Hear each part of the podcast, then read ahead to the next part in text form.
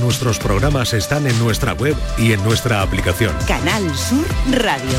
La radio de Andalucía.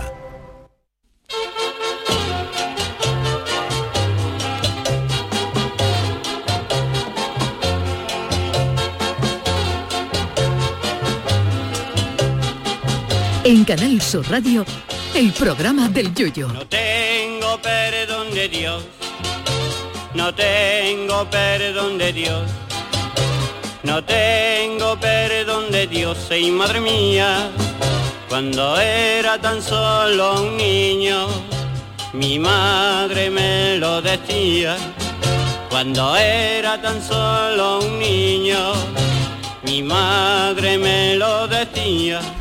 Hay mucha gente que afirma que podría estar comiendo solo la misma cosa durante años sin problema alguno. Normalmente suele ser gente que tiene adicciones a la comida basura, a las hamburguesas, a los dulces o cosas por el estilo. Luego hay gente que podría o podríamos comer exclusivamente durante toda nuestra vida jamón ibérico, langostino de salúcar, caña de lomo, queso del bueno o incluso pescadito del freidor. Pero seguramente si tuviéramos que elegir alimentarnos de un solo alimento para el resto de nuestros días, casi nadie elegiría el coco por motivos evidentes. Pues eso, cocos, es lo que lleva comiendo exclusivamente durante 30 años un ciudadano indio llamado Balakrisnan Palayi de la ciudad de Kasarog. Según parece, esta criatura sufría de reflujo gastroesofágico, o sea que la comida se le repetía más que tercero de bub, y el pobre hombre asegura que no podía ni moverse hasta un hasta que un médico le dijo que se comiera el coco, pero no en sentido de que se preocupara, sino literal. El médico le mandó comer coco como tratamiento y el gachó se sintió mejor y decidió que a partir de entonces no iba a comer otra cosa que coco. Y 30 años lleva el señor sin probar la pringá ni el queso payoyo, aunque no abunde mucho por la India, ¿no? Este ciudadano indio es la solución perfecta a la gente que vende coco en la feria, porque como el indio venga a la próxima feria de Sevilla, los de los puestos de coco van a hacer el negocio del siglo. Este gacho tiene que tener cácara de coco en su, ca- su casa. Para.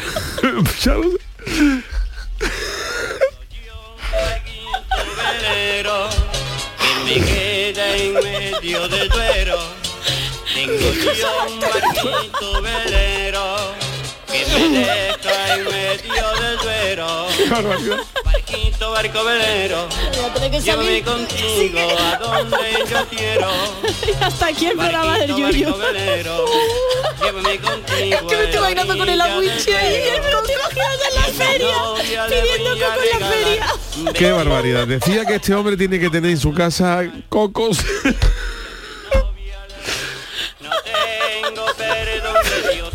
Vámonos, Charo, vámonos.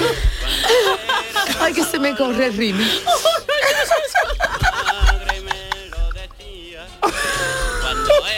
Es que me estoy viendo arramblando con el porvenir que ver los podemos. para hacer los efectos especiales de 1500 películas del oeste. Además, este señor ha tenido mucha suerte porque parece que el origen del coco se sitúa en el delta del Ganges, porque en su casa. Porque los Monty Python ya dejaron claro en los caballeros de la mesa cuadrada que los cocos no emigran. El indio tiene los cocos en la puerta de su casa, pero para viajar esta dieta tiene que ser un soberano coñazo, porque tú te alimentas de peras o mandarinas y con una navajita suiza la pela sin problema, pero claro, con un coco tienes que tener a mano un martillo o un defensa bruto del Baracaldo que lo remate fuerte como un balón que da a puerta. Lo bueno del coco es que una vez abierto te, te ahorras la botellita de lanjarón porque ya lo llevas dentro de la merienda. En fin, que uno no sabe si alegrarse por este señor o sentir lástima por él.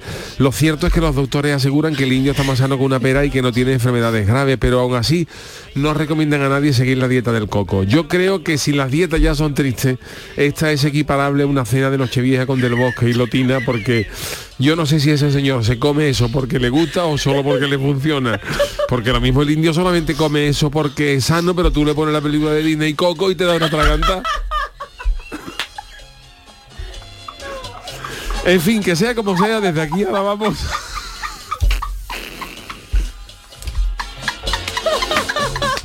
Yo A ver si podemos acabar. que me queda en medio del duero. Alabamos la, la persistencia y la entereza de Don Balakrisnan Palayi porque tiene un meritazo gordo estar 30 años comiendo coco. Va por usted, nuestro programa de hoy, caballero. Ay, ¡Viva el coco! velero mío, Canal Sur Radio. llévame contigo a la orilla del río. El programa del yoyo. Ladies and gentlemen, let the show begin.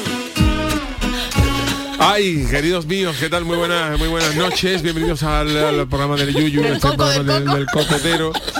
Perdonad, pero es que... Es la primera vez que no has podido, ¿eh? Es la- la primera que el que no... tema era muy gordo, el tema era muy gordo. Un tío que lleva comiendo coco 30 años. Pero el coco de la feria, tú pi- piensen en ese coco de la feria echándole la huilla ahí, la huilla, la fuente ahí, por Tú ver. fíjate esa, esa, esa- ese, ese puente, esa, esa fuente de coco y esos, esos feriantes dándose codazos, ahí viene, ahí viene. Ah, todo el mundo, claro, eso es Vamos. la salvación. Ay, Dios mío. Ay, qué rico. Marta Navarro. ¿qué tal? Buenas, buenas noches.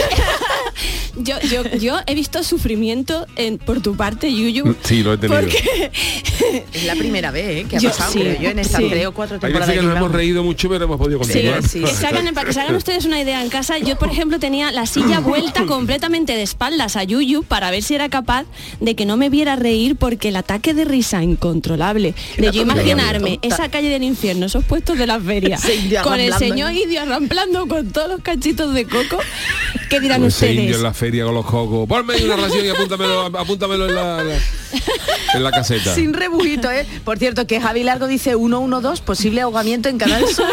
Que Qué tú te imaginas pasando las bandejas de jamón, la tortillita de patata y el indio. A Y mí ponme, mirando los cocos. a mí no, a mí ponme un coco. Qué barbaridad, lo que son las dietas, ¿eh? 30 Rebujito de ¿eh? coco, 30 años. 30 años. Y, y encima ya me menciona Yuyo a los Monty Python. Bueno, bueno, bueno. Éramos, hemos sido un sketch de los Monty Python, absolutamente. Y me he acordado del señor que de la vida de Brian que no habló durante 30 años. Pues igual, pero con el correcto, coco. Correcto, los Qué cocos. bueno, esos qué son- bueno. Pero bueno, lo de la película. la Ay, película de Disney mía. Coco y que te da una tragantada. Hombre, es que si a él le- se lo come porque le gusta, vale, pero cabe la posibilidad de que el hombre se sienta bien comiendo coco Claro. y no, no es que le guste especialmente, pero, Ah, sí. pero, pero se alimente de ello. Claro, tú le pones "Ah, una película y te pones coco y ya ese indio te suelta, Bueno. te suelta, te suelta la mano. Fíjate tú. Y ese indio viendo la peli de náufrago que Tom Oh, Hanks está toda la película hablándole película al que coco. no se puede. Bueno, no el se Coco no era un balón. ¿Era un balón? Era un balón. Yo que no era la he un visto, yo balón. no la he visto, yo no la he visto. Yo, yo decía que era un coco. era un Toda la vida pensando que era un coco. Pero ¿tú sabes por qué pensaba que era un coco? Porque Por en pelillos, ¿no? Supervivientes, eh, Viviana Fernández hizo una cosa parecida con un coco. Sí, ¿no? Mira, yo me Bueno, reía, me, me- me tenía una, No esa Viviana no sola en la playa hablándole al coco dos semanas. Era, A mí el coco no es algo que me... ¿Te me- disloque? me No, fascina, a mí me gusta encanta. nada, ni siquiera el yogur de coco, que siempre Uy, es lo eso. último que queda, o polvorón Oh, de coco. bueno, qué Eso rico. existe todavía, yogur de de coco. Sí, sí, sí, las a mí me sultanas gusta. de coco. No, hombre, que no, Sultanas pero de si yo no las coco. como, pero que las hay sultanas de coco. Eso venían en los de Cuétara, en los surtidos. Y hay, hay dulcecitos de esto como Ferrero Rocher, pero de coco, que no sé cómo se llama. Las no bolitas de coco de, Navidad. esto el indio muere, esto el indio en Navidad, vamos. A mí el coco me gusta, pero eh, que no me dé trabajo. Yo soy de comprarme el coco, tener que partirlo Yo nunca comprado un coco y no sé que ¿eh? yo no, yo compro los vasitos, yo sé que es de floja, señores, pero los vasitos estos que vienen los cachitos de hecho, coco claro. ya, ya cortaditos. Claro. De coco y huevo, si dicen no, hoy por aquí. Davito. Anda, que el coco... Por cierto, y antes de que vuelva la risa y para hacer un paréntesis con el coco, y con el indio, mira, eh, Yuyu, Marta, eh, la semana pasada estábamos, Sí. estábamos de, de vacaciones, bueno, estabais de vacaciones. Bueno, yo, te escuché decirlo, no. yo te escuché decirlo de las vacaciones con fiebre desde la cama. Pues entonces tú estabas que, descansando. mm, sí. Bueno, entonces ahora hemos vuelto y hay todavía delegaciones, delegaciones Sí. digo yo, provincias que tienen sus programas de después del llamador, como en. Sevilla, aunque nos escucharán por, por la web o por la aplicación. Y un señor mm, de Granada, creo que es camionero, ahora si no lo especifica, y le decía que no nos pudo escuchar, eh, que no se pasó a la provincia de Jaén y yo le he dicho, bueno, pues a través de la web o a través de la aplicación. Dice, Claro. no, yo quiero lo de siempre. Y mira el saludo que nos envía. A ver, Ya, ya lo sé, eh, eso lo he estado escuchando durante la Semana Santa, pero para mí es más cómodo escucharos por la radio, porque voy en el camión y me llaman al teléfono y en fin, que me es más cómodo por la radio. Bueno, ya como vuelve todo a la normalidad, Bueno, seguiremos Bueno. y que sigáis por mucho tiempo ahí, que no que nos hacéis, que nos hacéis un rato felices a los que vamos aquí toda la noche con la rosca. Qué lindo. Vale, un abrazo para todos. Muchas gracias, amigo. Otro abrazo para, para usted. Sí, ya dentro de nada volveremos a la normalidad. Es que, claro, son fechas... Son fechas Bueno, ahora de- viene el- la feria, ahora vienen los toros. Bueno, pero, verá, pero viene el fútbol, pero bueno, tenemos la suerte de con esto de la tecnología de poder escuchar. Yo comprendo que para la Sí, gente verdad, sí. que para la gente que trabaja en, en carretera, es, a lo Sí. mejor es más complicado eh, poner las redes y tal Claro. porque se sintoniza de, de otra de otra Desde manera. los ¿no? móviles lo pueden hacer creo a día de hoy, ¿no? Tú puedes conectar el móvil y escucharlo Sí, por el, si la, por si el la- coche. si la el coche El o el o taxi lo que tiene sea, ¿no? conexión con, con Claro. Android Auto, con Apple, pasa claro, a lo mejor no los más, camiones, claro. más antiguo con los camiones no, ¿no?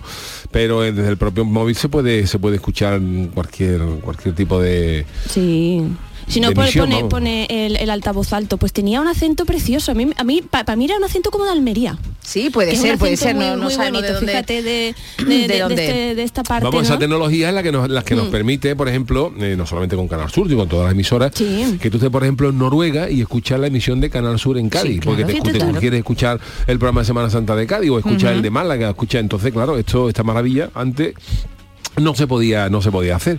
De hecho tenemos que- yuyistas por todas las partes del mundo. Todos, todos, Hombre, todos, por favor. todos. El indio entonces también el lo habrá indio este de los cocos también es seguidor, ¿eh? Balakrishnan, este, es una maravilla. Te digo una cosa, más de uno habrá dado para adelante cuando nos escuchen en podcast diciendo ¿qué ha pasado? ¿Se ha cortado? No, ¿Les no ha es la pasado?". primera vez que le ha pasado a él, que Sí, él no ha podido que seguir. es que una que tontería muy tonta. que se- como, se- como le coge ahí en un momento, no sé, le estaba llorando ya, si se estaba Es bueno, riendo. pero eso yo creo que nos ha dado, te, ha dado vamos, años de vida, ¿eh? La una cosa, lo que me extraña es no escuchar la risa del Chano, que nos ha reído Buenas nada. noches, ¿cómo es estamos? ¿No le ha Porque estaba ahí gracia? hablando con Fran López de Pada consultando unas cosas. Usted también con Ah. Fran Yo también. yo también estaba diciéndole una- una- unos apuntes de unas cosas que Uy, dijo. uy, Uy, unos uy, apuntes uy, el caletero Y me he perdido el inicio del programa. Buenas noches ante todo, ¿cómo estamos? Pues ha Bien. perdido usted la risa. bueno, Sí, lo sí, escucharé sí. en podcast. Ah, escúchelo, escúchelo. Es que Claro. Yuyu hoy no ha podido, no ha podido, Chano. bueno. Y usted, para una vez que podía estar usted ahí yo. Salvando la situación Exacto, para que tú veas. exacto. ¿A usted le gusta el coco, Chano? A mí no me gusta el coco. No. Que va, que va, que va. Para nada. De la caleta el eso no coco, es muy por caletero eso, claro. No, coco. la verdad es que no. no No. sé, no sé.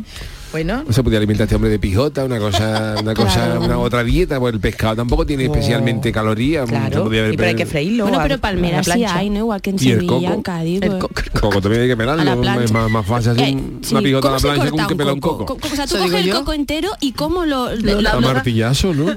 No sé, Charo de la mía, yo lo hubiera tirado contra Claro, el suelo, pero una pero vez... no se rompe eso, ¿eh? Y se rompe la loseta. Eso total. Eso es lo que se rompe. Con un martillo. Eh, eh, Pero le metes como el destornillador plano, Yo ¿no? creo Lo que sí, que hay y le que das meter un mo- y hay que, hay que luego hacer palanque. Yo es que no había Yo no, con yo coco. Porque coco es verdad, yo, yo Yo eso coco en la, de en la- ni en frutería, en verdad que no Alimentos se Ikea ve, que haya que montarlo y esas ¿Cómo cosas. Sí se se ven, sí en el abre? mercado no hay cocos enteros. Ya había- coco, sí, sí, sí. Pasa Mira, que yo nunca no lo he cogido. ¿Cómo abrir un coco de forma fácil y sacando toda su carne? Bueno, tengo es que el coco es un tema de viene. conversación, de verdad, que, que Pero yo dé mucho más, chica, Pero, ¿eh? en las casas a ver coco y que tus padres te lo fueran como cortando Sí, a cachito. sí, yo sí, eso sí me lo recuerdo. Yo eso no. Yo sí recuerdo Yogures probado de, de coco, chico, que tiene como un sabor como al corcho blanco. El corcho sí. blanco que viene con las neveras, si tú le echas un poquito de agua con sabor a azuquita, te pasa por coco. sí. Y además hay una parte como de la cascarita, tú le quitas la parte de pelo y tal, que es La última sí, sí, el pelito no se lo Porque tampoco ese parece una fruta que sea especialmente sabrosa, ¿no? ¿Es fruta? ¿Es fruta el coco? Sí, ¿no? Es fruta, es Es fruta, ¿no? sí. ¿Cómo abrir un coco sin martillo? eh? A Mete ver. el coco en el congelador. Ah. Primero, después déjalo durante toda una noche para que se Se congele, bien. Al día siguiente, colócalo sobre una superficie dura y con un paño debajo para que no resbale. Luego le vas dando pequeños golpecitos eh, Como secos con algún Como con la algún- con algún utensilio duro y romo a lo largo de la línea similar a un ecuador imaginario. ¿Perdona? Tengo que calcular el ecuador imaginario del coco. Verás que se va creando una grieta ¿eh? en las dos mitades del coco y ya pues a partir de ahí ya lo puede Vamos, básicamente darle golpecito en la misma Pero línea. congelarlo, por Marta. to- Lo llevas toda la noche, lo dejas ahí toda la noche congelado. Pero claro, si Madre te coges una isla desierta, ¿dónde lo va a congelar? Claro. ¿Eh? ¿Qué vas a hacer con el coco? Eh, Mira, ¿y cómo abrir un coco para usarlo de vaso? Es que el coco, el indio, yo creo que Sí, tiene toda la, ma- cocos. la- Sí, claro, lo tip- eso sí, lo el típico de vaso que tú lo partes por la mitad y entonces te, te, te- el juguito este que está rico, el zumito este Hay de aceite de está coco rico. también, ¿no? También Sí, el agua, el aceite de coco, el coco, aceite agua de de coco. pero aceite de ¿nunca habéis coco, bebido del coco? Pulpa de coco, Pulpa, ay, polvorón de coco, yogur de coco. Eso sí. Polvorón de coco. hay. De coco bueno, las bolitas de coco. Claro. Pero no es polvorón. Bueno, habrá polvorón El con sabor a coco. de- de- no, no, de- sigue, de sigue. Eso lo- en lo- la- los supermercados Bueno, que que en es- el paquete os viene. recomendamos que aunque este hombre le, haya ido bien, ya han dicho los médicos que la dieta del coco no es una dieta No. eh, a seguir, que le hemos dedicado nuestro programa a este hombre porque nos ha dado penita que lleve 30 años, 30 años. sin saber lo que es un boquerón, Bueno, pero te digo una cosa, hay gente muy que muy reconocida que también le da por cogimientos así. Steve Jobs cogimiento, bueno. le puso Apple a, a su empresa porque era mm, frutíva- frutívoro, no sé qué, Sí. solo comía manzanas que se cayeran del árbol. esta es la banda sonora de coco. Ahí está el coco, ahí está el coco. Ay, mi amor, creo que piensas con los pies. Ay, mi amor, ay, mi amor. Bueno, en fin, O sea, señores, el nota que ni siquiera cogía de los árboles, solamente manzanas que se hubieran caído. Está cogido, Steve a los. Newton, ¿no? A lo Newton, o sea que no es cosa del indio solo. Bueno, pues eh, bienvenidos al programa del Yuyu. Hemos estado 20 minutos hablando de coco. Fíjate tú que... Dándole al programa, coco, ¿eh? ¿Eh? Es que esto es un programa que que le es un damos al coco. que es interactivo y lo mismo hablamos de, Sí, de- sí. de ciencia, que de matemáticas, tú. Que de cocos y de tal, ¿no?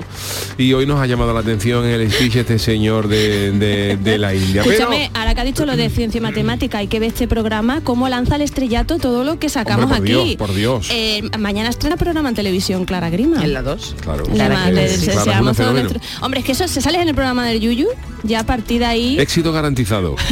Señoras y señores, eh, bueno, bueno. Risa sí, garantizada. que sí, por favor. Bueno, sí. Charo, vamos Que a ver, sí, está hablando aquí la mejor locutora de, No. de- de- de- No, por favor, Charo. del mundo mundial y de parte del extranjero. Que vaya Semana Estamos Santa, sentados. co- co- Somos ¿cómo una nos la has contado, eh? estrellas. Este programa es una factoría de estrellas. Estamos estrelladas. Charo no está muy hoy. No, no, digo que estrella, que sí, además, lo recuerdo, que nos han, que nos han dicho mucho que Pues claro nos que sí, hombre. Que sí, que sí, que sí, que sí. Bueno. os, os tenía que decir que a mí también me lo han dicho y es más, que esto me hizo muchísima ilusión.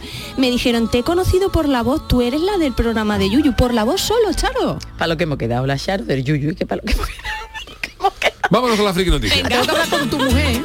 Así, eso. Hombre, ya, tenés un aren ya. Friki Noticias. Madre mía. Venga, la primera para Doña Charo. Venga, vamos.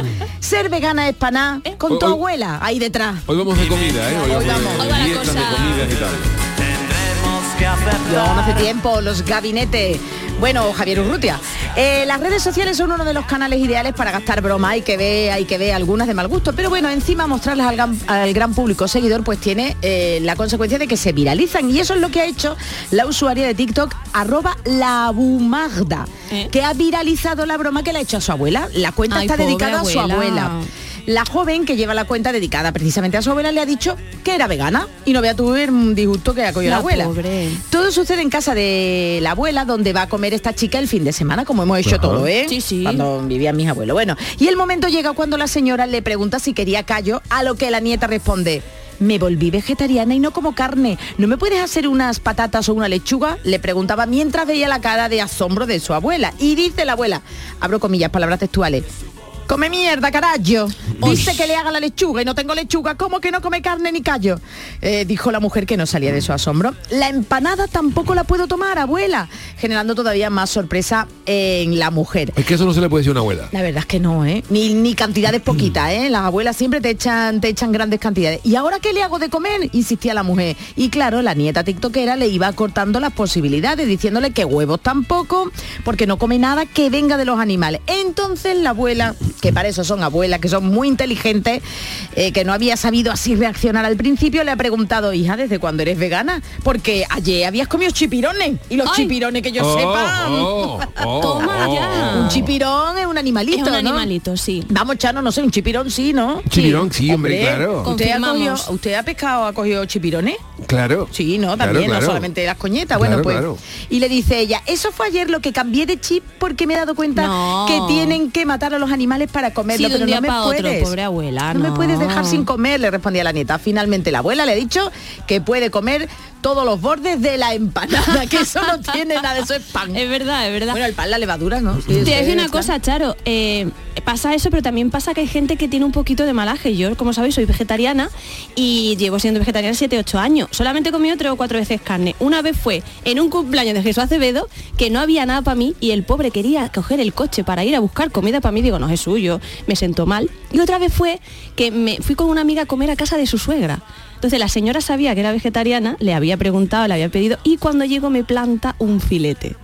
Y me planta foie de... Entonces yo por no dejar mal a mi amiga con su suegra, me comí el filete y estuve toda una semana que no te quiero ni contar, ¿Sí? malísima del estómago, claro, yo llevo Ya, tu muchos cuerpo, años claro, sin... claro. Pero no le hagan eso ustedes, no le pongan en el compromiso a los vegetarianos ni a las abuelas. Si, su- si usted se come los chipirones, se come Lo los que te ponga una abuela por eso delante, es, eso, hay que comérselo. Y si si va la la abuela ha hecho un guiso y unas papas y una carne, pues hay que comérselo. O tú no le dices nada, moja el pancito Hombre, ya está, y no le hombre. hace el feo a la abuela, hombre. feo ya. a la abuela y ahora no te puedes empanar y No, ahora la ¿cómo abuela ya se dice, ¿y ahora qué le hago yo de comer? ¿Qué le hago yo? te iba a decir de tus hijos.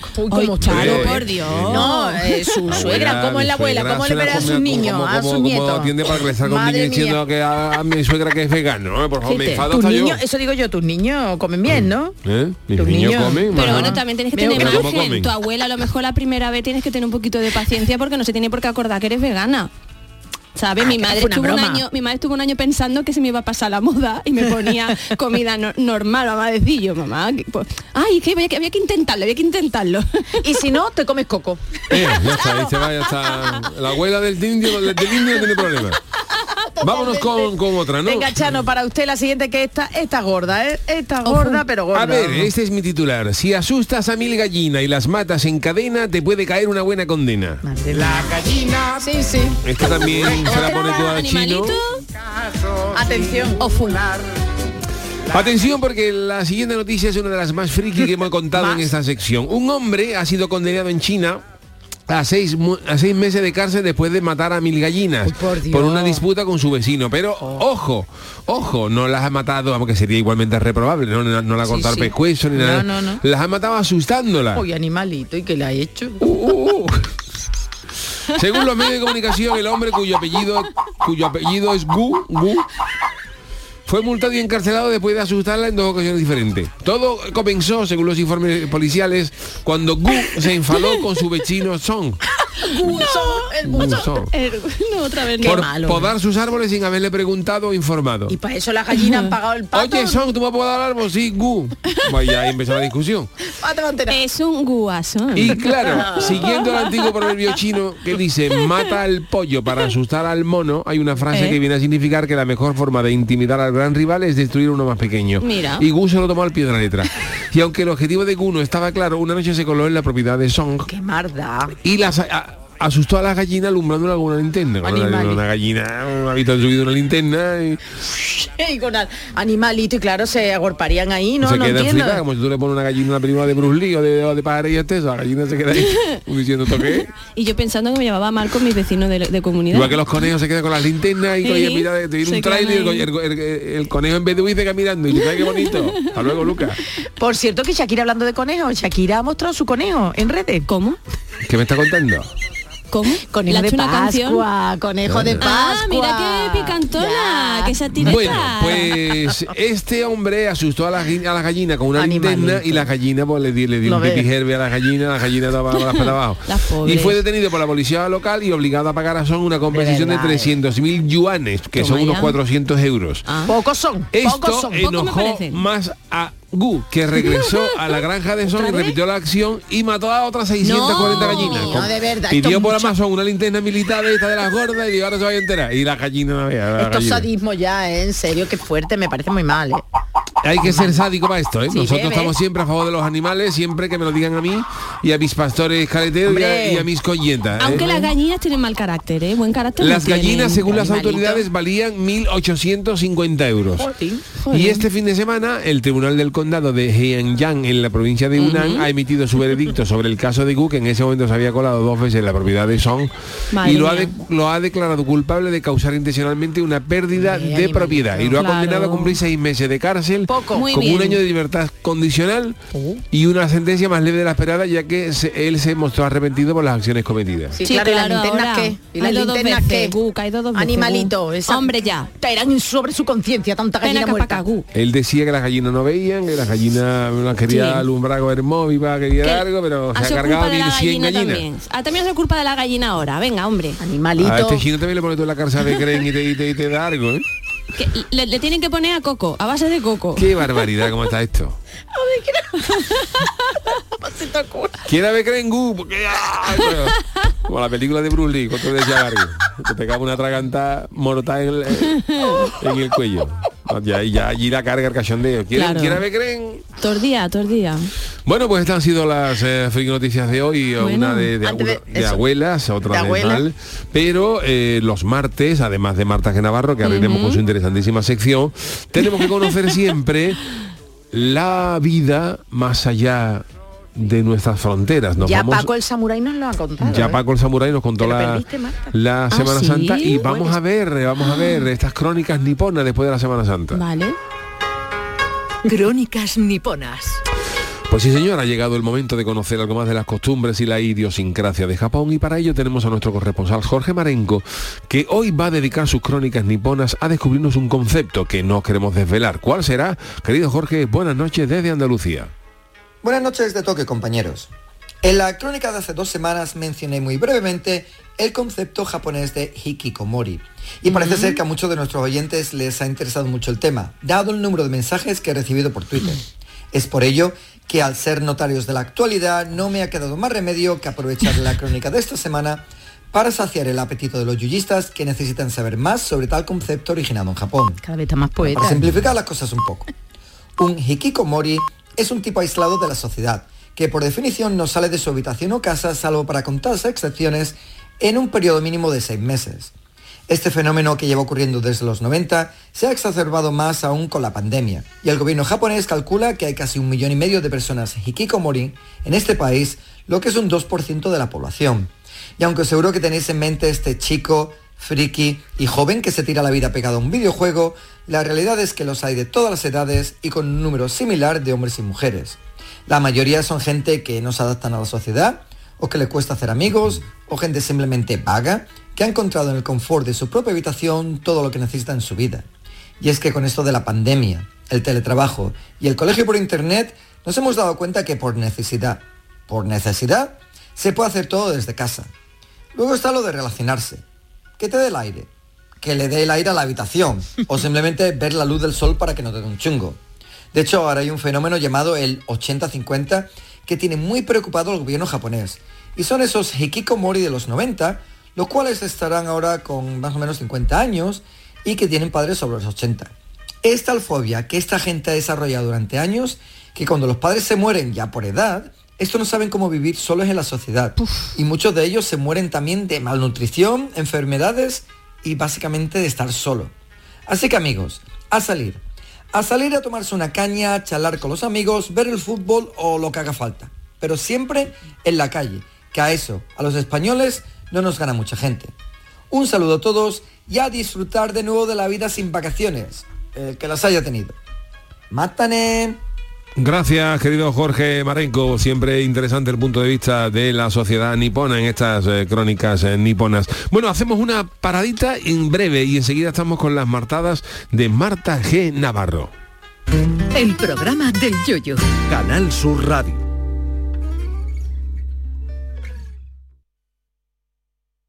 Jesús Vigorra, Mariló Maldonado. Yuyu, Pilar Muriel. Antonio Caamaño, Rafa Cremades. Inmaculada González, Carmen Rodríguez Garzón. Jesús Márquez. Todos están en Canal Sur Radio Sevilla. La radio de Andalucía en Sevilla. Disfruta de Canal Sur Podcast, nuestra plataforma digital de contenidos especializados, exclusivos, de producción propia, como Milenios, un punto de encuentro para conocer la historia de Andalucía, el lugar elegido a lo largo de milenios para el desarrollo de civilizaciones y culturas, desde el hombre de Orce, la cultura íbera, los tartesos, fenicios y griegos, el imperio romano, el califato, el descubrimiento de América. Adéntrate a lo largo de los siglos en la aportación de nuestra tierra al desarrollo de la historia, la ciencia y las artes. Canal Sur Podcast. La tuya. Toda tu radio la tienes en tu móvil. Toda tu radio en cinco canales. Con toda la actualidad, el deporte, la salud, la diversión y el humor en Canal Sur Radio. Toda Andalucía en tiempo real con la información local más completa, cultura, contenidos especializados, motor en Radio Andalucía Información. Una música fantástica con muchísimos artistas andaluces y todos los géneros en Canal Fiesta. Por supuesto, flamenco en flamencoradio.com. Y la mejor selección musical de nuestro archivo en Canal Sur Radio Música. Descárgate nuestra aplicación y conéctate a toda tu radio. Grupo de emisoras de Canal Sur Radio. La radio de Andalucía. Si quieres disfrutar de la radio de noche, en un ambiente de club con mucha música, sorpresas, invitados, actuaciones, entrevistas personales, lo tenemos todo. En la noche de Canal Sur Radio con Rafa Cremades. Un escenario repleto de gente interesante. Pasa, elige una mesa, siéntate, escucha, imagina. La noche de Canal Sur Radio con Rafa Cremades. De lunes a jueves a partir de la medianoche. Más Andalucía. Más Canal Sur Radio. En Canal Sur Radio, el programa del Yoyo.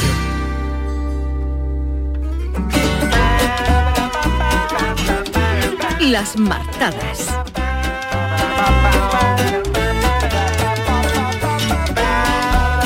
Bueno, pues esta semana en sus martadas, Marta G. Navarro ha decidido, creo que sabiamente y con buen criterio, Ah, peloteichi. hablarnos de Venecia.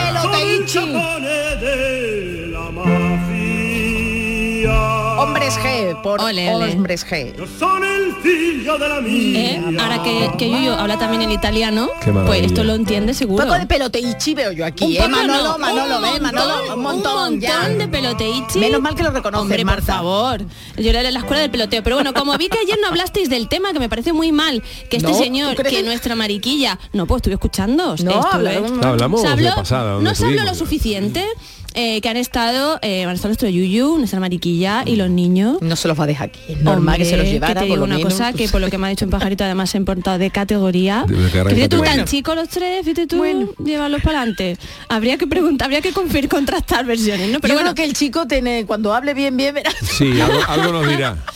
pero bueno, Yuyu, para que no notes tanto la diferencia, ¿qué te A parece ver. si hoy nos vamos otra vez a Venecia? Venga, hombre, que- Venga. pero esto de verdad, Pero bueno, ¿eh? ¿qué sabemos de Venecia? ¿Sabe? Porque eh, sabemos que tiene agua y que tiene mucho arte, ¿no? Básicamente no sabemos más nada. Y que tiene una larga tradición de carnaval.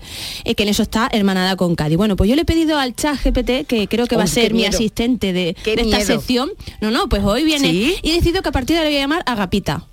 GPT, de Ag- Agapita. Entonces, pues Agapita le he dicho, Agapita, dime que tienen en común el carnaval de Venecia y el de Cádiz para sentirnos gusta. Eh, dale, como dale, en dale. casa, ¿vale? Y entonces me ha dicho Agapita, dice, mira, el de Venecia se remonta al siglo XVII y se caracteriza por estas marcas, máscaras tan hermosas que hay, que estarían vendiendo en las tiendas de los chinos allí, ¿no? Yuyu Sí. en Venecia, ¿no? Por todos lados. Sí, lo que pasa es que ya hay muchos eh, hay muchos comercios ya que están vendiendo máscaras chinas. Claro. Entonces, claro, hay muchos comercios que lo han cogido con Londres, Claro. como en todo el Lon- que ha pasado en Londres, que lo han cogido muchos Claro. hindúes, eh, chinos y tal. Entonces, claro, venden máscaras de hojana. De todo, No es la típica. Entonces, claro, hay mucha gente que lo- los venecianos allí están que, que, que arden, porque claro, si te vas a llevar Claro. una máscara de verdad, una el dinero, llévate una máscara de Venecia, que están hechas Claro. con papel papel prensado, no una de Qué plástico chulo. hecha, en fin. Es como los guiris que compran aquí los trajes de flamenca para las niñas y te lo ves por los paseos marítimos vestidas de flamenca, ¿no? Muy típico. Bueno, pues estas máscaras servían para una cosa muy chula, que era que entre las clases sociales no hubiera distinción durante esos días, sino que te pudieras mezclar sin ser reconocido. Entonces, esa fiesta de ese carnaval de Venecia culmina con la fiesta del vuelo del ángel, donde una persona disfrazada de ángel desciende del campanario de la Oh, Basílica de San. Marcos hasta la plaza. Bueno, y el de Cádiz, esto es lo que dice el chat GPT, ¿eh? por Dios, gaditano, no se me eche ver, ahí ¿qué encima. dice? A ver, a ver, ¿qué Dice dice? que se origina en el siglo XVI y es conocido por su espíritu satírico y humorístico.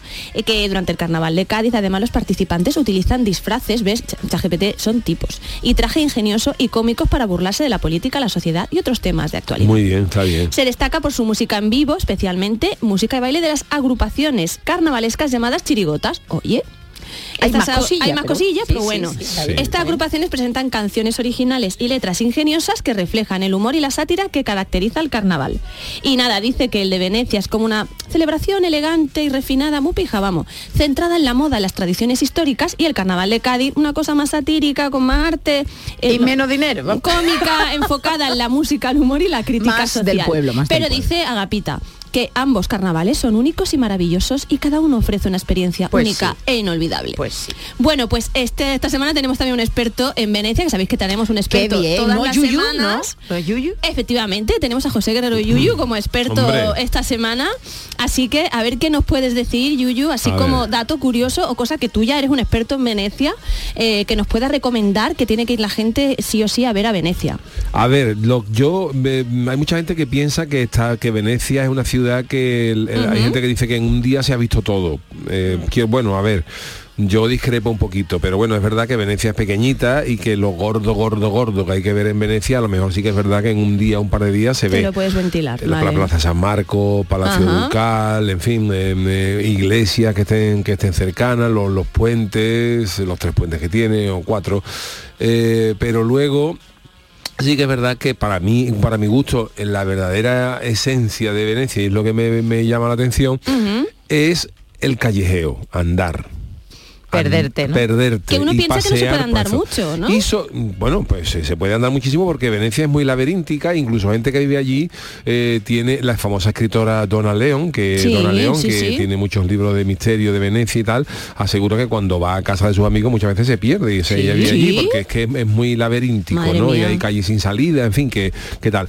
Pero yo una de las cosas que yo le recomiendo a la gente es mm, Venecia es una ciudad relativamente segura, porque a Venecia solamente se llega a lo que es la- el Piazzale Roma, que es un sitio donde llegan los autobuses y los coches y a partir de ahí para adentro todo es agua y canales y, y- y- y- y aceras, ¿no? Que esto Ah, también sí, se puede sí, andar. sí. Pero entonces ya eh, el- ahí lo que te puedes encontrar a lo mejor es algún el típico carterista, Claro. ¿no?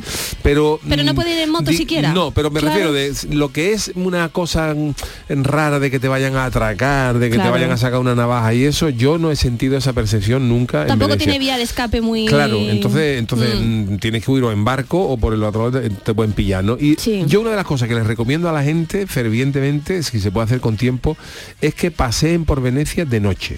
Oh.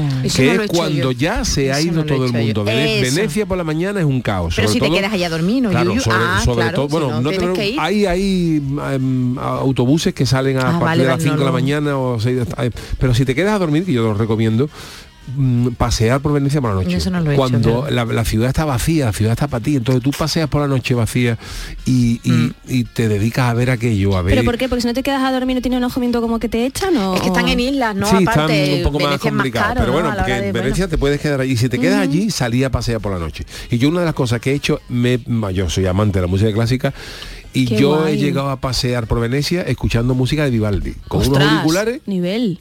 con unos auriculares y paseando, Y escuchando paseando. Vivaldi por Venecia. Madre mía, pero eso es categoría eso es una, total.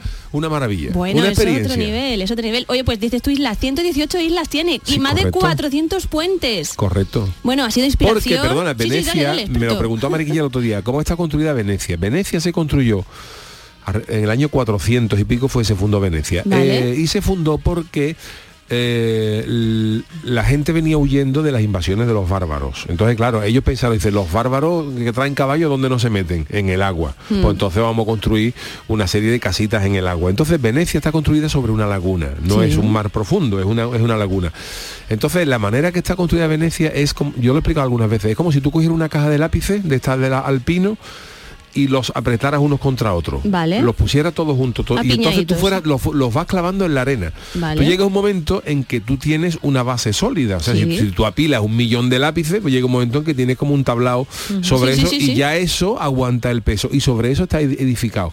Y dice la gente, ¿cómo no se pudre eso si son troncos metidos en el agua? Porque, y el otro día lo, lo escuché, vimos un documental con Mariquilla y no se pudre porque una de las condiciones fundamentales para que la madera se pudra es el oxígeno y cuando estás dentro de- del agua Ah, no hay oxígeno entonces claro. la madera al estar tan pegada unas a otras y sin oxígeno no se pudren y luego la sal lo que hace es como petrificar la piedra. Entonces, eh, eh, esto está construido, sea, Venecia, está construido la- literalmente sobre millones de troncos clavados en el agua. O sea, convierte en piedra sí. los troncos, Correcto. ¿no? Bueno, Y, fíjate, y qué de ahí el caso de que eh, con el peso pues vaya cediendo un poco, todos los años se vaya No, sí, hundiendo un poquito, eso sí. pero que está construida literalmente sobre millones de troncos. Y efectivamente Venecia no empezó como una ciudad entera, sino una pequeña islita aquí, luego se unió otra, y de ahí que todos esos puentes unan esas pequeñas islas y conformaron la ciudad. Pero es curioso, Es ¿verdad? muy curioso. Y bueno, y tú, Yuyu, la primera vez que fuiste ya ibas como con expectativa de que ya te flipaba Venecia. No. o, Stendhal. o- o llegaste, No. o llegaste y, y- y- y te- tuviste un crash con Mira, una yo la ciudad. primera vez que fui a Venecia fue, eh, yo estaba saliendo por ahí entonces con una chica y que quería visitar eh, Florencia y Roma, porque me gustaba mucho el arte, digo, vamos a pegar un viaje a Italia. Entonces yo pensé, le dije, digo, vamos, perfecto, vamos a ir a Florencia, Italia, pero digo, no sé por qué, digo, pero a mí me gustaría ver Venecia. ¿Te dio por ahí? Me dio por ahí, digo, me gustaría porque me la consideraba una ciudad muy peculiar. De hecho, de una semana que estuvimos, nosotros llegamos a media tarde, o sea, estuvimos una tarde y otra mañana. Y ya por la tarde del día siguiente nos fuimos. Y yo cuando llegué allí dije como Matías Prat, ¿pero esto qué es? ¿Pero esto ¿Pero qué esto es? qué es? Mira que si te has reencarnado, que tú en otra vida eras yo algo de allí. dije Del esto, por Dios, carnaval. digo, esto no se puede ver en dos días esto se puede ver eh, esto, hay, esto que verlo esto hay que venir a Mm. verlo en Más serio que Roma, ¿te gustó Venecia? Más que Roma. Sí. Sí. pero te explico por qué, te explico por qué. A mí Roma, por ejemplo, Roma, Florencia, eh, me parecen ciudades monumentales y con una historia bárbara. Mm, y entre comillas lo que voy a decir, no es que, pero no dejan de ser ciudades un poco normales. O sea, Ya, Roma es una sí. ciudad maravillosa, pero tiene, tiene un que coliseo, decir. tiene un foro romano, tiene, pero dentro de eso es una ciudad más o menos normal. Y es muy Sevilla, ¿verdad? Roma, Sí. eh, la, la forma que está estructurada, tal, yo me siento siempre Pero, como muy en, como en Sevilla. ¿Cuál es la particularidad de Venecia? Que es una Que- ciudad que es que, todo gira vale. sobre, sobre el mar. O sea, que, que Entiendo. no, allí tú, Venecia, eh, lo que es ambulancia, eh, mm, policía, médicos, Mm. eh, coches de muertos, eh, recogida de basura, todo es o, o andando o en barca. Entonces es una ciudad súper peculiar en ese aspecto. Eh, Y si a ello le sumas la historia que tiene, pues bueno, pues, por eso me fascina, ¿no? Porque hay mucha Qué gente guay. que dice, eh, no, la Venecia del Norte, Brujas, Ámsterdam, eh, Sí, sí, San. Petersburgo, no es lo mismo, no es lo mismo. No es lo mismo. Bueno, pues mira, eh, Además de que tiene tatuado un león de San Marcos, Hombre, por vamos. favor. Hombre, por ya, favor. vamos. Bueno, pues precisamente por eso eh, vamos a hacer algunas recomendaciones de sitios que hay que ir, algunas curiosidades. Me ha llamado la atención que el reloj de la torre de la Plaza de San Marcos tiene dos figuras mecánicas que se mueven cada hora en punto, Sí, representan señor. la justicia y la fuerza. Los dos Entonces, moros se llaman. Ah, toma. Diez cositas que no, se, no, se, enfade pueden... nadie, pero es que sí, los se llaman así, los tienen dos ese moros. nombre. Creo que hoy concurso no vas a hacer, ¿no? Que Sí, el, sí, que él concurso- conteste, no, que él conteste. No, yo no, para a perdona. Aquí, ¿qué aquí- pi- no, no, que pinto yo, no. Aquí te digo nada. una cosa, aquí la- No si se pelotea, nada. se pelotea bien y se hace hasta un concurso para que el jefe se luzca. Bueno, tú inténtalo, nunca se sabe, de Mira verdadero o falso. Pero bueno, antes, venga, cojan papel y boli porque vamos a hacer una Venga. recomendación, a ver si tú estás de acuerdo o no y qué nos puede decir. Vale. La Galería Me de la. Academia, que hay eh, obras de Bellini, yo es que soy una flipada de los museos, lo digo, Tintoretto y Veronese. Hay colecciones de arte veneciano eh, a cascoporro. El Palacio Ducal, que tú lo has Bueno. nombrado, un palacio gótico que fue sede del gobierno, que hay ahí también obras del Tintoretto. La Bueno, tiene artefactos históricos de la ciudad. Las ratas. El Peggy Guggenheim Collection es un museo de arte moderno, Ese cosa modernita, pues hay. Picasso, Pollock y Dalí, puedes Ese encontrar obras. Otras, no sé cómo se pronuncia esto, pero Capesaro, Capesaro. un palacio barroco que también es un museo de arte moderno, oye, que tienen Klimt, ¿te gusta Klimt? Rodin, Chagall, No o sea que no hay que perdérselo. La Basílica de San Marcos, sí. madre mía sí. del Bueno. amor hermoso, iglesia bizantina del siglo sí la XI, visto. famosa por sus impresionantes mosaicos dorados, la Escuela Grande di Dan Rocco, ¿has visto cómo se pronuncia en italiano? Muy bonita. Y eh, con una colección también del Tintoretto, o sea, el Tintoretto estaba... Entonces, y obras de arte. A ver, yo, yo he sacado como tres, bueno, yo no, el chat GPT, Agapita, me ha dicho que estas tres son las que había que haber hecho Agapita, me ha dicho el David de Donatello, obra, para el que no lo sepa, de bronce del escultor Donatello, no es una tortuga ninja, el escultor, que representa al David venciendo al Goliat y se encuentra en el Museo del Ópera del Duomo. La Anunciación de Tiziano, es obviamente de Tiziano, representa pues al ángel Gabriel que dice a María que va al Hijo de Dios. En la iglesia de Santa María Gloriosa de Frari. Está enterrado allí. Tiziano. ¿Ah, sí? Tiziano está enterrado en esa iglesia que es la más grande de Venecia, Santa María Gloriosa de Ifrari. Qué y además este también entra, ah, para eso para allá, para que la gente le guste la música, está también, eh. ¿cómo se llama? Cla- Claudio Monteverdi, que es un músico que se ha considerado como de los padres de la ópera, también está enterrado allí a la entrada, al final, a la derecha. Qué mara- Entrando a la derecha. Al final. está- está. Bueno, y la Venus de Botticelli, mm, qué maravilla la Venus de Botticelli. Este retrato de Venus, la diosa romana del amor, está en la galería de la Academia de Venecia, o sea, tienen ustedes que ir. ¿Has ido, Marta, tú? No he estado en Venecia, que ir ni en Venecia. Florencia. Yo recomendaría, lo que pasa es que necesito, en los necesito. últimos años se ha puesto de moda, bueno, yo también lo entiendo, ¿no? Que Era el síndrome del turista y apareció en Venecia, ¿no? También. Eh, lo eh, de Stendhal fue en- lo en no, Florencia. No, pero digo lo del síndrome, no el síndrome, sino esto de que había tanto, tanto turista, bueno. como, ay, ¿cómo se llamaba? Jolín, que, que apareció, que surgió ahí, toda esa crítica sí, claro, sí, al los turismo vene- des- Los venecianos están muy quemados por una parte con el turismo, porque Claro. Venecia llegó a tener como 150.000 habitantes Claro, y está ahora mismo pues un poco menos de 60.000. Entonces, claro, Se piran, claro. es una ciudad incómoda, es una ciudad incómoda porque para la, para la gente, nuestros mayores, porque yo se lo decía a María el otro día, el- nuestros abuelos, si tú vivías en Jerez o en, vivías en, yo qué sé, en Salamanca, nadie se planteaba irse de su ciudad porque vivían Mm. allí y lo que había es lo que había, ¿no? Entonces a los venecianos les ha pasado por el estilo. Venecianos, eh, el que vivía allí pues estaba acostumbrado a lo que había, pero, pero claro, ya hoy habiendo lo que hay, eh, es una ciudad Claro. que para gente que esté en silla de ruedas, discapacitada, eh, la mayoría de los edificios no tiene ascensores, es incómodo. Entonces, claro, muy- muy- si a eso le sumas que, que cada eh, edificio que se ha quedado vacío, eh, pues se, se destina a alojamientos turísticos, que es una ciudad Claro. que es una barbaridad, de que es un poco coñazo para vivir allí, con tanto turista, pues entiendo que mucha gente se quite de medio. Y, y hay un sector gordo de, de gente de Venecia que está preocupado por eso, porque dicen que se ha convertido aquello en un parque temático y que, le- y que tiene poca vida más allá de lo que es el turismo, ¿no? Pero bueno. Pero le está pasando a muchas ciudades que no son Venecia y que no tienen esa particularidad también, ¿eh? que se están quedando deshabitadas. Entonces la gracia esta de ir visitar una ciudad y ver su vida y ver a la gente la vamos a perder. Hay Sí. que tener cuidado con En eso. Venecia hay una cosa que yo me aficioné en Italia a, hacer eso. Ya hoy la mayoría de las cosas pues están pidiendo dinero porque bueno, con el tema del turismo y eso, Sí. pero una cosa que es maravillosa y sin yo ser, sin yo ser no especialmente, sino sin yo ser especialmente creyente ni católico, una, cosa que recomiendo de maravilla es visitar iglesias. Eso es una Porque maravilla. hay, En hay, Roma hay también. auténticas maravillas Sí. en Roma, en Italia, en, en Venecia. es una pasada. Y luego hay algunas iglesias que dices tú, estos son del siglo X, dices tú, esto lleva una iglesia Mm. 1100 años lo alto. Sí. Y hay verdaderas maravillas, ¿eh? Sí. hay, hay verdaderas maravillas. Sí. Yo, Y- yo sí soy creyente, pero aunque no lo sea, yo creo que simplemente mirar hacia los techos y mirar hacia las iglesias y ver el legado cultural y, y cómo, cómo en aquella época le intentaban explicar cosas culturales a través de... Sí. Y, y esa, eh, esa pasión que había y cómo se ponía la cultura no tan grande por encima de la, de la violencia y de otras cosas, a mí me parece guay.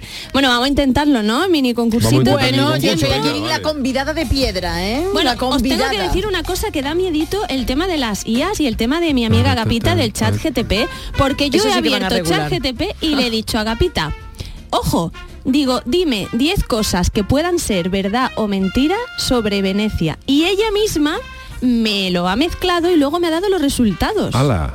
O sea, Bueno, a ver, que hoy yo no- Aquí Yuyo es un experto. a ver Hoy si- a ver Bueno, si os no, consigue engañar. Por Sí, pero eh, eh, si has hecho una- un vistazo al guion, Agapita se lo ha currado porque todo suena muy natural. Cuando me lo invento ver, yo, mm, me- me- vamos, Vamos allá. me cogéis elaborado, rápidamente. Venga, el primero. La ciudad de Venecia se construyó sobre el agua porque la tierra estaba maldita y no podía ser habitada. Está claro que no, Agapita, ¿no? hija. Ya lo ha dicho él. Agapita, muy mal. Venecia es la ciudad con mayor cantidad de perros per cápita del mundo. Muchos de ellos tienen eh, propias góndolas los dueños para pasearlos por canales profesionales. Ni idea. Hay muchos perros, pero yo si es la más, yo creo que no. Yo diría que no. que no, pues efectivamente también es ficticia y, y lo que sí es verdad es que la gente saca el perro en góndola. Esto sí, es cierto. hombre, claro, es Es que aquí, aquí, allí te mueve como te Fuertísimo, mueve. vamos. Vale, la tradición de usar máscaras durante el carnaval de Venecia se originó en el siglo eh, XVIII para permitir a la gente, de to- esto ya lo hemos dicho, todas las clases sociales, mezclarse y ser reconocidos, ya hemos dicho que era verdad. Anda que también tu Eh, concurso, Vaya, ya ya, has ya, contado ya ChatGTP, antes, vaya vamos. ya ChatGTP. He sido yo que he hecho spoiler, me he hecho spoiler a mí misma, señoras y señores. Bueno, eh, Marco Polo, el famoso explorador, era de Venecia y trajo de sus viajes especias y otros tesoros que ayudaron a hacer de la ciudad un centro de comercio importante. Correcto.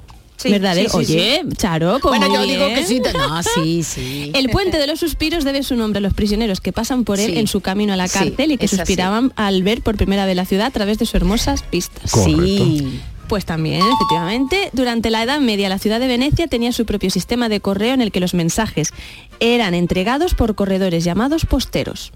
Me lo creo. Pues yo digo que no. sí. Pues también es cierta. Ay. Y la última, el Palacio, Palacio Ducal de Venecia, también conocido como Palazzo Ducale, anda que la traducción era complicada, cuenta con una prisión subterránea conocida como Los Pozos, donde se mantenía a los prisioneros en condiciones inhumanas. Es decir, se le ponía el programa del Yuyu todo el rato para que se rieran y no pudieran dormir. Sí me lo creo porque eran un poco brutos. Bueno, bueno, pleno, de hecho, el, el hecho de los absolutamente. suspiros era el pasadizo. Para... Y por lo menos creo. es verdad que en el tema de engañarnos entre verdadero y falso todavía Agapita tiene mucho que aprender porque se le ha visto el plumero más que a mí. Bueno, pues eh, gracias eh, Marta por acercarnos Sí, a este ti, a ti. trocito que a mí siempre, que me ha, ¿eh? siempre me ha gustado. Hay que volver. Hay Yo que he hacer programa veces, desde Venecia, que- ¿no? Yo creo que... Y una pregunta así, Yo necesario. sálvame. Yuyu. Chan, chan. ¿Cambia Venecia según la persona o personas con las que vayas? Si son distintas.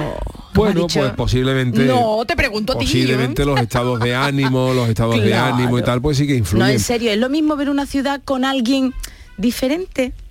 A ver, eh, si hay alguien que le guste, eh, es que mucha gente, alguna gente que viaja, que no tengo que haya viajado conmigo, pero que hay gente que viaje y que a lo mejor no se está valorando en, en su medida. Entonces, si tú vas con alguien, tú te quedas embelesado y la otra persona pues no está valorando, y repito Sí. que no, no hago referencia a la gente que ha viajado Ya, conmigo. pero bueno, que si sí tú vas con alguien y preguntando. disfruta y es una- no es lo mismo viajar con una persona, por ejemplo, que sea una enamorada del arte, Claro, como otra persona que va a Venecia como el que va a Nueva York. Entonces, claro, yo creo que las cosas cambian, ¿no? Sí. Y si, si, si hay alguien que su idea oye, pues yo me gustaría ver esta ciudad, pues claro que cambia y, le- y se disfruta las cosas como... Hombre, yo fui con el colegio la primera vez, con el colegio digo, con el instituto de viaje de fin de curso y luego Ah. Ahí ya uno ido va de lo que viaje de novio.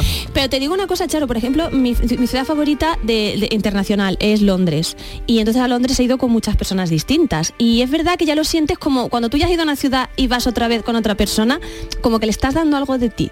Le está- estás compartiendo algo que te gusta. Entonces quizás con Venecia a ti te puede pasar algo parecido, ¿no? Yo esta ha sido la séptima vez. Por Séptima eso, vez ya por Séptimo eso. viaje a Venecia. Pero con Mariquilla ya había sido. Con Mariquilla fui en un crucero hace nueve Claro. años, pero estuvimos un, solamente un día Claro. y teníamos ganas de volver con los tres niños, entre ellos porque San, Sí. San Marco, porque mi hijo Marco se Es llama. que se- se lo Le- dijiste, se le lo dije dijiste que, y que te íbamos a ver dijo. su plaza. Entonces, Ole, ole, ole. ¿Qué le te dijo? ¿Qué te dijo eso? ¿Qué Nada, te nada, dijo? que le pareció muy bonita la plaza. Hombre, claro. Que le pareció muy bonita su el plaza. otro, el y otro el otro diría, dando saltitos en la yo quiero una góndola, Julio. claro. No, digo el otro melliz, el no, otro el mellizo, otro nada, bien, el otro bien, bien, bien. Está, está muy bien. Y la Qué verdad es que bien. eh, nada, hemos echado. Y han sido siete veces ya las que yo he estado en Venecia. Fíjate. Y si ahí si puedo, pues no será la última. La Van a pasar algunos añitos hasta que hasta que volvamos. Bueno, nunca se sabe. Yo está por ahí también, Londres Pero yo lo decía el otro día en, en el tuit, es, es curioso porque uno... Perdón, le- vamos a dejar la pregunta sí, para mañana, ya ¿no? acabo. O para el jueves, porque es que si no veo Sí. bien, que, es que hay muchas respuestas y eso. Bueno, si quieres la dejamos para, no, para mañana. no, No, mañana para el jueves ya. Para el jueves ya. Es que son y 55, Bueno, venga, Claro, y entonces no. venga, sigue, sigue. Venga. Y Perdón. entonces decía Perdón, que lo puse el otro día que uno de los uno de los em, de las teorías que hay sobre el nombre de Venecia,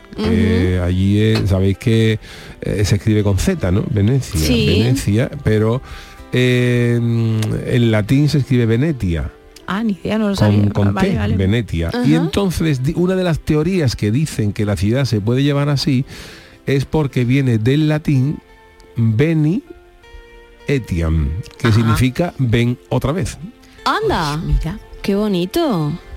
Entonces puede Siete ser por eso ido, que te llame otra vez. Entonces, bueno, hay gente que se enamora de la ciudad y yo me No, tú enamoré. estás enamorado, yo seguro, enamoré de sí, seguro. Yo, yo te digo Londres, pero luego es verdad que Roma es, he estado dos veces, eh, además dos circunstancias muy distintas, y es una ciudad, no sé qué tiene Italia, que atrapa, ¿no? La primera fue con, con mi marido y la segunda fue con un chico que no éramos ni pareja ni nada, pero es lo que tú dices, vas con alguien que le apasionan las mismas cosas que tú, es una experiencia distinta. Los dos somos dos flipados de Pero los Italia en general, Italia en general es una absoluta barbaridad. Es una barbaridad. Por ejemplo, hacía ya andante. Muchos años, a Florencia hacía más Oh, años vamos, que no la iba. ¿eh? A Florencia hace casi Sí, 15 se la o vi. 17 años que no iba a Florencia. Sí. Y bueno, tú cu- cuando cruzas el Ponte Vecchio y ahora llegas a la Madre Plaza mía. de la Señoría Uf, y te uf. encuentras allí el Palacio Vecchio, el, el pórtico de los Lanzi, eh, luego un, un poquito más para adelante te encuentras Sí. con el Batisterio y el Duomo y dices tú es que ¿A quién le va a gustar un Batisterio la galería de los Uffizi Pero todo esto lo va a deciros que yo creo que debería existir la figura de pareja para viajar.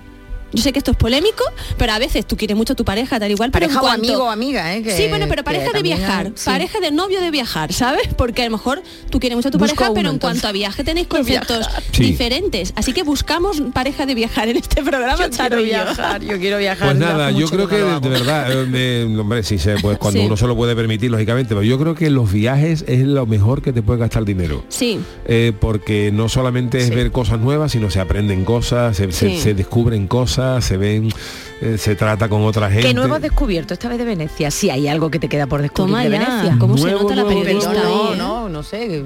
Pues La entrevistadora, no, nuevo, nuevo, nuevo. No, no sé, que- No, probablemente no- hayamos paseado que por, no algunas, conoces tanto ya, por que no. algunas calles que no había pasado, por algunas, pero no mm, nuevo, nuevo, ¿Y qué has no. visto con nuevos ojos, a lo mejor? Todo, todo. Todo, ¿no? Claro, También todo. los ojos de tus hijos, Porque ¿no? Qué con los, con los pequeños ha sido una Claro. maravilla. Ese viajito en góndola, Qué guay. con los cinco allí, ha sido muy bonito. Bueno, bueno, yo voy a romper este momento, voy a romper que ayer Yuyu venía muy todavía melódico italiano, no, el rock, el rock de los 80, el rock de los Ramones. Venga. Hombre. Porque esto es la radio. ¿De los Ramones? Esto es la, los Ramones.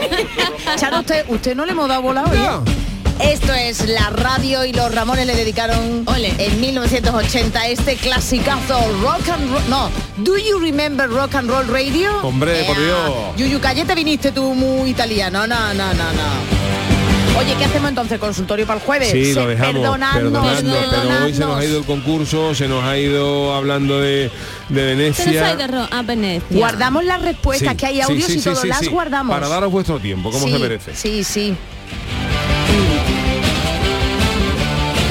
Sabéis que Mario Vaquerizo, las Nancy Rubia lo que intentan imitar es a ellos, a los Ramones. Inimitables, claro.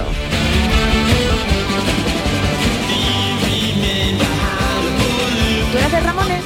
Soy de tu Yuyu No, Nati, me gusta, no. tampoco especialmente. me gusta, los escucho, escucho alguna cancioncilla de ellos, está, está bien.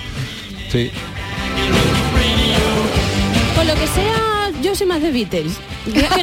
Mira nunca, por nunca dónde. te la había comentado, ¿no? Ayer te nombraron tanto a ti como a Yuyu que Bartolomé Rebollo fue, parece ser que ha estado en, En en London. Londres Sí. y os- se acordó de vosotros, Qué claro. maravilla también Londres. Esa tienda, vaya está, la tienda está justo al lado del museo y la tienda de Sherlock Holmes, con lo cual no se lo pueden ver en Baker Street, que la parada de metro está caracterizada como con Sherlock Holmes. No se lo pierdan. Es que aquello es muy... Te digo una cosa, viajar en plan tieso con familia no, pero pudiendo elegir los días y tal, no sale tan caro. Sale mucho más caro muchas veces irse, yo Sí, que sí, sé, hacer una buena comilona y todo un fin de semana gastando en la calle. Viajen más. Bueno, pues eh, ese consejo del programa del Yuyu, viajen más, Coco, eh, relájense. coco, Coco, coco. al de los cocos, al de los cocos, le mandamos un saludo fuerte. Que se venga a la feria de Sevilla ya. Hoy su tajadita de coco y a acostarse, to- a acostarse prontito, ¿eh? Gracias a Charo Pérez, Adiós. gracias Marta A Genavarro, ti. el gran Manolo Fernández la parte técnica. Volvemos mañana a las 10 de la noche con el programa del Yuyu, mañana con Jesús Acevedo y con. Chanálisis. Uh, a ver con qué qué nos sorprende el ¡Oh!